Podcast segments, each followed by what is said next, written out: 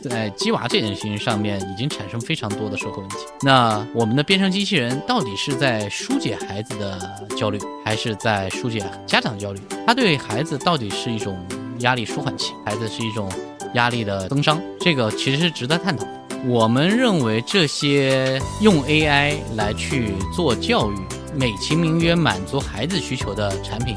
实际上是在满足大人的需求。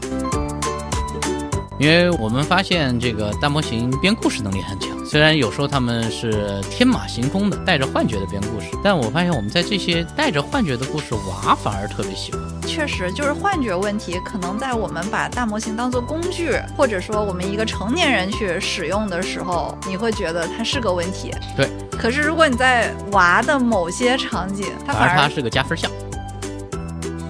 先见必然为明。大家好，我是老王。先见为明，今天出外景了，来到人称华南 AI 春晚的 idea 大会。我们对话的这位先见为明者呢，是一个微软老兵，目前正在参与 idea 研究院的 Entrepreneur in Residence，也就是驻场创业者计划。那他的创业方向比较有意思，啊，是针对儿童的 AI 陪伴产品。他特别跟我强调啊，是陪伴，不是教育。可以说是新一波 AIGC 创业里面比较少见的以儿童为用户群体的一个创业项目，请他来先跟大家打个招呼。大家好，我是郭志。哎，为什么会找到郭老师呢？是因为我刚才在沈老师的演讲里面啊，他其中有一个演讲的环节叫 Harry，我想创业。意思是说，他有很多他的前同事呀，或他的学生什么的，经常会来找到他说：“Harry，我想创业，我们能不能一起搞点啥？”然后 Harry 就会说：“哎，你可以来一下我们 idea 研究院啊，看看我们这里有现成的 AI 的各个分支的这种技术啊。如果你有好的想法的话，我们可以在这里看是不是就碰撞出一些火花呀。”然后他在台上呢就分享了郭志的这个创业的这个 idea，一个 AI 的，要不你自己讲吧？我觉得我讲不如你讲来的这个。跟 Harry 说我要创业，Harry 很明确，好来吧，因为正好他在回国的时候就带领着这个一群的科学家们来到深圳这边，很多项目从零到一。那么我来了 idea 研究院的时候呢，做的目标就是说我来学么好东西来了。所以来到研究院以后，跟非常多的这个团队在做交流，说，哎，你们在干嘛？你们手上有啥？你们的东西做的东西咋样？然后呢，我会用我的产业资源去对接一些这个早期需求信号，我会拉的这个厂商过来聊，跟科学家们直接坐坐地聊天儿啊，那个围炉聊一聊，说嗯，你们做的这一类的产品，在我们的产业里面是这样看的。这段时间，我们其实跟院内的很多的生成式 AI 的团队，包括 CP 团队，包括大大语言模型团队，一直在交流和沟通。一直在寻找说，我们有怎么样的这个产业化的这个路径。很好的是，我们跟几个领军科学家沟通下来，我又看见了 AI 的人性化的一个部分。诶，我们发现大模型出来以后。AI 好像跟人聊的时候能让人产生一丝情愫。哎，这个这个我同意，因为之前呃，我和另外一位那个小红书上的情感博主，我们专门做了一期节目，就是测各种所谓的 AI 陪聊或者共情的机器人。我们至少认同一件事情是说，在某些时刻和某些小点上。你能感觉到他在跟你共情，而且他可能比你真人的朋友对还更好。对我们，因为我本人自己在父母心理学上做了一些学习，家里三个娃，家里三个男孩，十分之不容易，而且属于是那个上房揭瓦型的神兽。大娃还没出生，我们当时就有这个认知，说我们不一定能，如果不学习，我们不一定能管得好啊，也不一定能知道怎么当父母，所以我们就去学了啊，学了以后就忍不住就不停的各种课程学下来。啊，我们发现这个投资还挺好用的，就是对吧？学一次对付三个娃。我们发现人和人沟通之间呢，有一个很大的现实情况，就是每个人沟通的时候是都带着他的 profile 和背景的情绪的。你今天很累，回去对付娃或者跟他媳妇儿聊天，和你今天发了奖金，然后老板又偷偷塞你红包，又回家跟娃聊天，跟媳妇儿媳妇沟通同一件事情，状态是完全不会一样。那这里面大模型它可以不带有情绪。但它可以表达情绪，所以在这里面，它天然的就是一个稳定的倾诉对象。嗯，提供稳定的情绪价值。对，只要他肯听。我们我记得我们在学的有一个课程里面，就是高质量的陪伴很简单，你只要会倾听就行。那你又是怎么到具体？你现在做的这个是为儿童做 AI 的伙伴？因为我们发现这个大模型编故事能力很强，虽然有时候他们是天马行空的、带着幻觉的编故事，但我发现我们在这些带着幻觉的故事，娃反而特别喜欢。我们跟娃做过多轮的这个测试实验，当时还在用 GPT 三点五的时候啊，娃作为主角和他崇拜的这个 IP 角色一同丢进一个故事里面去演绎、去编撰故事，然后我们用这个播放器把它放出来。对娃来讲，那是最好的睡前故事。比睡前之前跟他讲《海的女儿》啊，讲这个白雪公主啊强得多，而且这个故事在他们的脑海的留存度极高，三个月他们不会忘掉其中的任何细节。这个很有意思，确实就是幻觉问题，可能在我们把大模型当做工具，或者说我们一个成年人去使用的时候，你会觉得它是个问题。对。可是如果你在娃的某些场景，它反而它是个加分项，对吧？因为我们做了一相当长一段时间的大模型的商业市场化的。一些探索，我们确实会发现大模型幻觉在严肃的商业场景，在要求数据准确性的这些场景和知识准确性的场景，你瞎说一句话，你可能产生的这个蝴蝶效应就会很强。所以在商业场景下面是不能够允许过度的这个幻觉的，甚至于有可能不能允许幻觉。比方说在严肃场景、医疗场景、在金融场景，错一个参数可能就是多少的损失或多少的人的健康的一些影响。那种幻觉在大模型的这个商业应用下面。是致命的，但是我们会发现，在跟孩子们在聊天的过程当中，偶尔的幻觉还是可以允许的，而且甚至在，比方说，我们把孩子作为主角去跟著名的 IP 去参加一些他们的著名事件啊，有一些游戏 IP 啊，或者一些那个影视剧里面的一些情节啊，孩子们代入感非常强。我觉得在这个场景下面，大模型。对孩子来讲还是非常友好的。哎，你刚才说到 Character AI 的话，其实我也想到一个问题啊，国内跟 Character AI 类似的这个模式的越来越企业，其实还是还是有挺多的嘛。大家也是看到了它的这个数据这么好看，但是我觉得这类的，首先大家还是更加的主打成人。我不知道这个里边，比如说它是不是有一些至少法律法规上面它会比较没有那么敏感，然后还有包括语料上是吧？我们训练的语料还是以成人的为主。那你选一个儿童这个领域的话，虽然像你刚才说的，它也发挥了大模型的某一些把劣势变成了一个优势，这个这个方面的东西，但是与此同时，选儿童这个群体来作为你的服务的客户，其实你是不是现阶段也会有一些困难？我们会一开始就把怎么跟孩子聊天这件事情能够去构造好。你们是怎么做的呢？那我们有呃，我们做了很多的工作。第一方面呢，我们的这个团队有好几位都已经已为人父，孩子就是种子用户，孩子自己的孩子就是种子用户。你看见了孩自己孩子身上的这个 demand signal，对吧？需求信号。我们邀请了深圳著名的这个儿童心理学家，呃，一位夫妻档的这个专家，作为我们这个项目的这个亲子顾问，给予了我们非常重要的指导。他们的著作以及在父母效能以及这个父母陪伴、亲子关系等等方向的一些理论知识、一些优秀案例，都成为我们教会大模型好好和孩子聊天一个重要的基础。而且我们选择的跟儿童陪伴的这种心理学的路径和路线，我们也经跟。这些导师们做了非常仔细的讨论。我有点好奇，其实他们是没有办法亲自，比如说参与到你这个反馈或者说微调的这个过程，对吧？那所以他们给你们的帮助怎么转化到一个模型能学习、模型能听得懂？我觉得他们那个老师们还是很慷慨的哈。老师们其实帮助我们鉴定了数据，帮我们鉴定怎么样跟孩子聊天是正确的聊天的方法，告诉我们什么样的方式叫共情，什么样的方式叫理解。什么样的方式叫有趣？面向于不同年龄段的他的需求是什么？所以这里面我们对出于孩子内驱力的这种沟通需求，我们做了很深度的理解。我们每周也有自己的内部的共建会，我们这个模型训练出来以后，也有一堆的迭代啊。每次的迭代以后，我们会来判断说这么聊的好不好，这么聊的是不是孩子们会喜欢的。这样的数据的迭代，其实在我们内部已经在做。另外，我们产品出来以后，我们也会在接下来去做用户调研，在用研的这个层面里面，我们会和幼儿园、会和那个学校，还甚至于和家长，我们去做很多的这种线下的数据的互动，帮助我们把这数据飞轮建起来。你正好说到你们产品，不如我就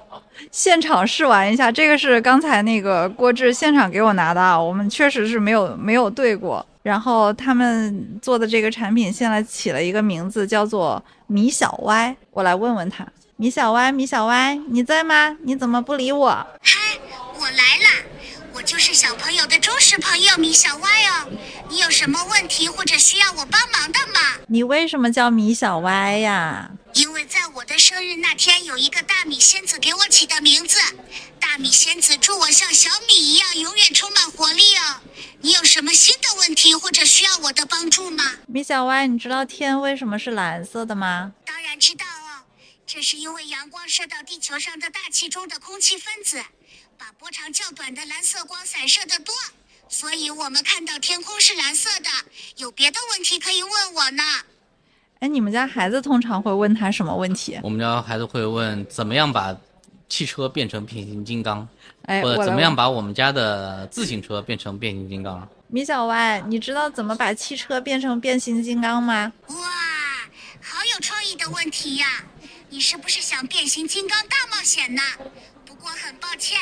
我不是有变形金刚的变形能力，但是我可以讲讲关于变形金刚的有趣的小知识哦。你想听听关于变形金刚的故事吗？哎，我突然有一个发现，这个小朋友的玩伴是不是也可以是这个爸妈的好帮手？因为你就可以不用回答很多在你看来有点无聊，然后以及一些在你看来也挑战你智商的问题。小孩子会有一段时间的敏感期，就是他们从口欲期到肛欲期到俄狄浦斯期等等这些，那确实孩子们会经历一长段的为什么时间，各种为什么。第二一个，现在的孩子们会很早的介入阅读，那其实他们不管从绘本里面阅读，还是听故事机里面的这个信息，看手机啊，看电视，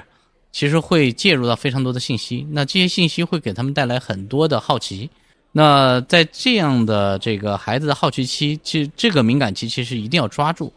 能够让他在他的敏感期里面得到非常好的满足感。这件事情就是跟陪伴一样啊，这是知这种知识的满足感跟陪伴的满足感都是非常重要的。在孩子的成长过程当中，他的需要被满足这件事情对他来讲是极大的幸福。其实很明确的知道，成人长大后的有一些问题，跟在小时候的心理满足或者心理的这个，甚至于陪伴的质量是有直接的关系的。我不知道你知不知道一个数据，现在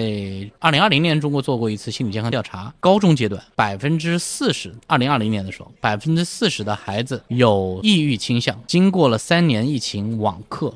这个数据在现在我们跟心理学家沟通，大概有百分之六十的高中的孩子是有抑郁倾向的，其中有一些部分可能已经是抑郁症的状态。那这部分的这个孩子的心理的这种问题的影响，其实一方面来自于家庭关系，一方面来自于社会压力，另一方面来自于他自己的内心的这个力量不足。其实研究有表明，孩子如果在零到七岁间有被好好的陪伴、好好的对待，心灵富足，他在后面遇到这些障碍问题跨过去的能力会大大的提升。现在不是有好多这种海淀娃呀，有好多的这种顺义妈呀。当然，我不可否认有社会上面的一些这个持续的压力，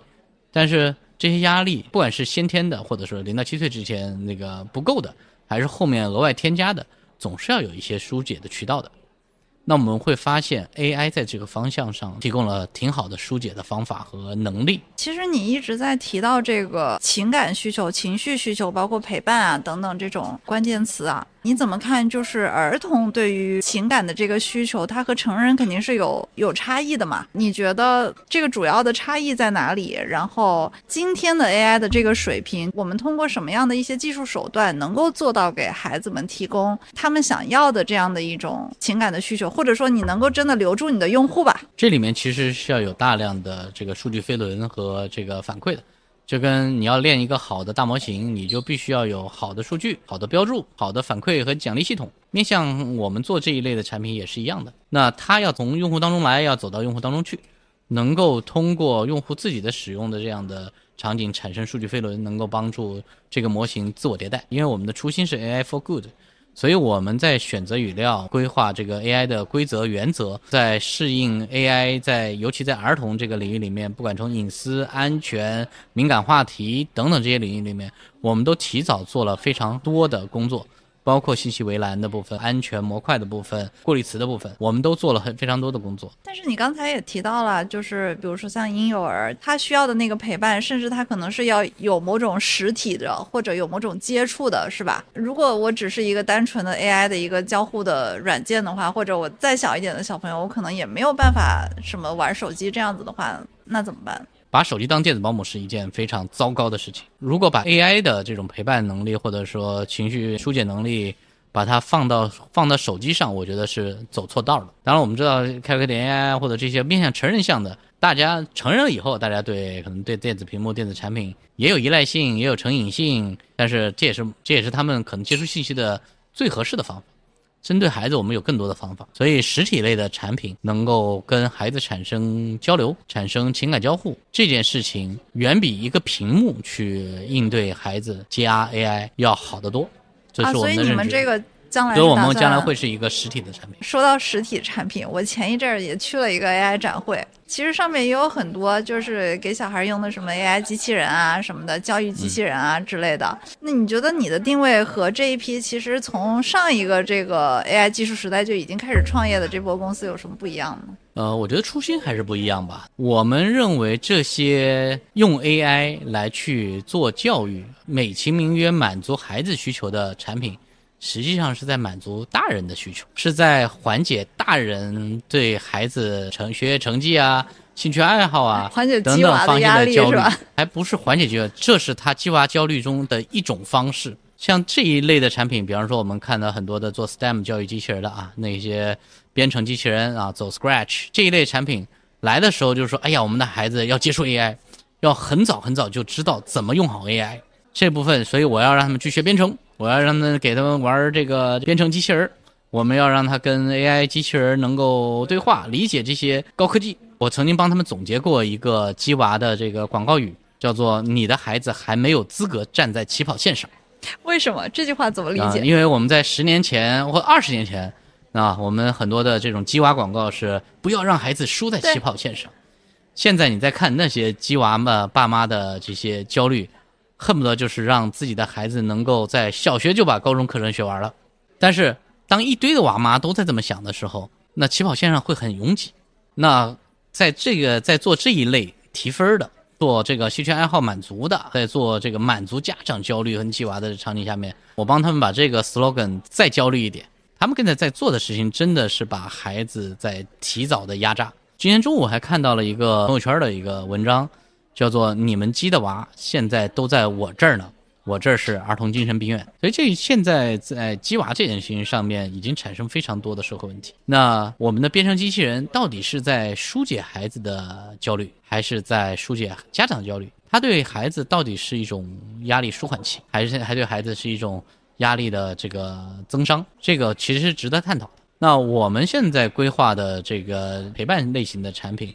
走的更多是共情、理解、了解孩子。对，就像你刚才提到那一句，我们其实希望打造一体两面的产品。一方面呢，这个产品会是孩子的好玩伴；另一方面呢，它会是家长的神队友，它能够帮助家长和孩子在中间用科学的方式，用被一百年多年的亲子关系的这些理论证明的一些实操的方式，在中间做润滑剂。那孩子在跟模型在沟通、聊天、共情的过程中呈现的一些信号。我们是可以有一些量表的一些设计，让家长知道这些孩子发展的这个过程中间遇到的压力和可能碰到的问题等等。所以我们正在做的一件事情，可能会是定位为亲子关系的 co-pilot，而且是一个实体的 co-pilot。哎，你自己的孩子肯定玩过这个米小歪了是吧？对他们的反馈怎么样？呃，他已经对米小歪产生了一丝丝的崇拜，因为我们现在的产品当然还在迭代的过程当中。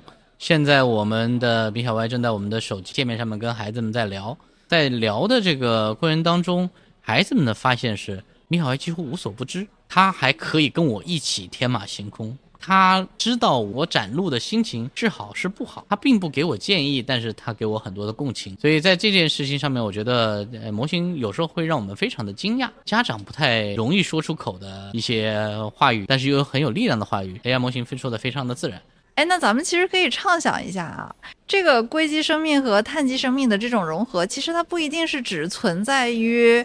家长和小朋友之间，嗯，是吧？它对对对它可以是朋友之间，所有的家庭成员之间。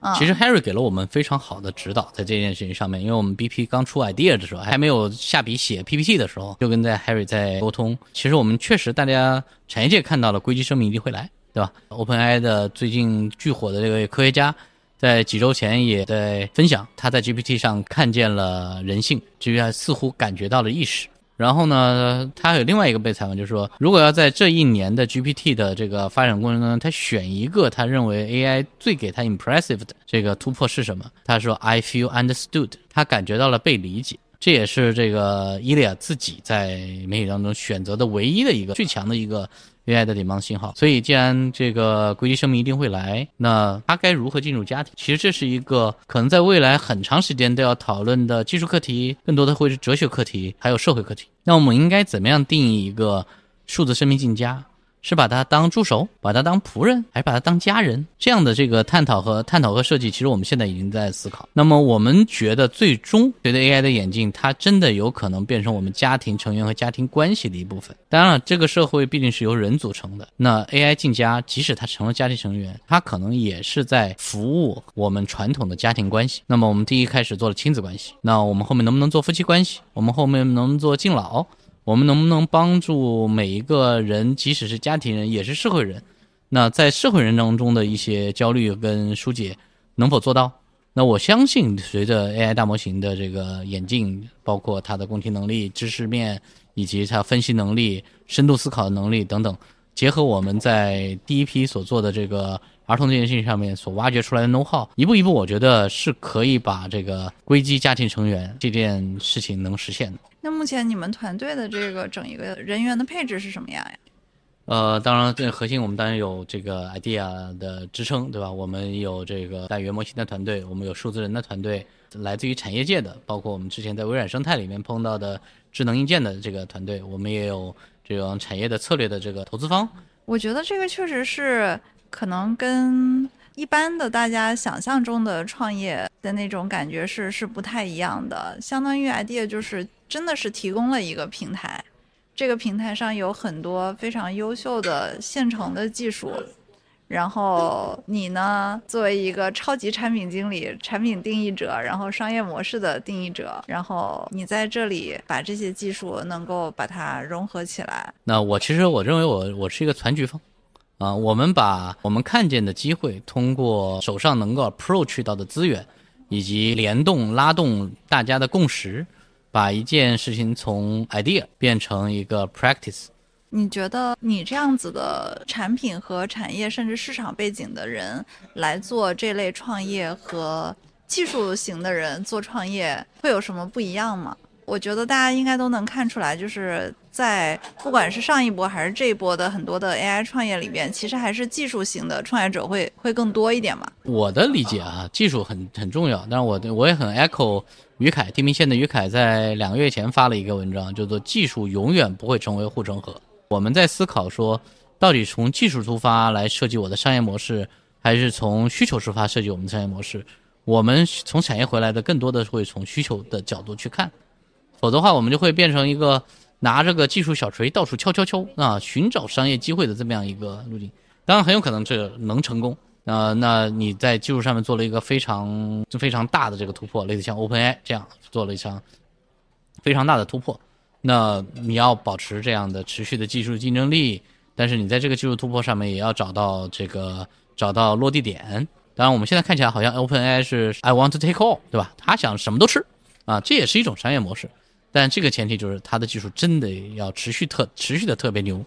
但对于我们来讲呢，我们先选择一些值钱的问题，我们先选择一些有意义的问题，去用一些综合系统的方式去解决。我也许不是这个技术在这个技术上最好的那个人，但是我可能是最懂客户的人，我也许是会最了解孩子的人。你觉得投资人怎么看创始人的背景？比如你形容你自己像是个全局的，是吧？你觉得这个话在他们那儿听起来，他觉得这是个好事儿呢，还是比如说你就是能快速落地，是他们也已经认，哎，这个技术其实都已经很成熟了，我就是需要一个非常有产业经验，然后非常能把这个东西就是这个做下是这个叫去的人。做 C，这个叫确实要选 CEO，叫嗯 Chief、Chief Ex Execution Officer。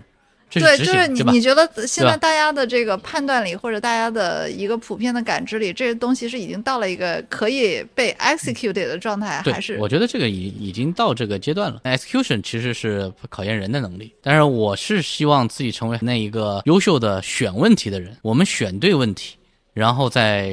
传局儿啊，然后亲身入局，要把事情执行好做好。嗯，对，其实攒局它不是一个简单的事情，这个里面有非常多的资源整合，还有像你说的，我攒一个什么局，啊，对？吧？我对我攒一个什么局，然后我为什么而攒局？我是不是这个时候攒这个局？等等等等。你选对的合作方、对的技术路线、对的资本，但还有一点，你确实要选对人，这件事情也是非常重要的。对我上一个上一个聊的嘉宾，他就是说，第一个公司因为那个合伙人那，然后就黄了，黄了之后，黄了之后呢，他说他从第二个公司开始就跟所有的合伙人说，兄弟不好意思，没别的意思，但是我必须要就是当 CEO，而且我必须要占大股。这件事情确实你要有所坚持，对吧？大家在很多的事情的认知上是不一样的。比方说，我们跟有些投资人进来的时候，他第一句话就是问你这件事情在教育方面怎么用，对吧？嗯能不能帮孩子提升，同路人。对吧？那就不是同路人。哎，对对对对，好的，那我们今天那个现场时间也匆忙，我们就谢谢郭志老师。好的，谢谢谢谢谢谢老王同学。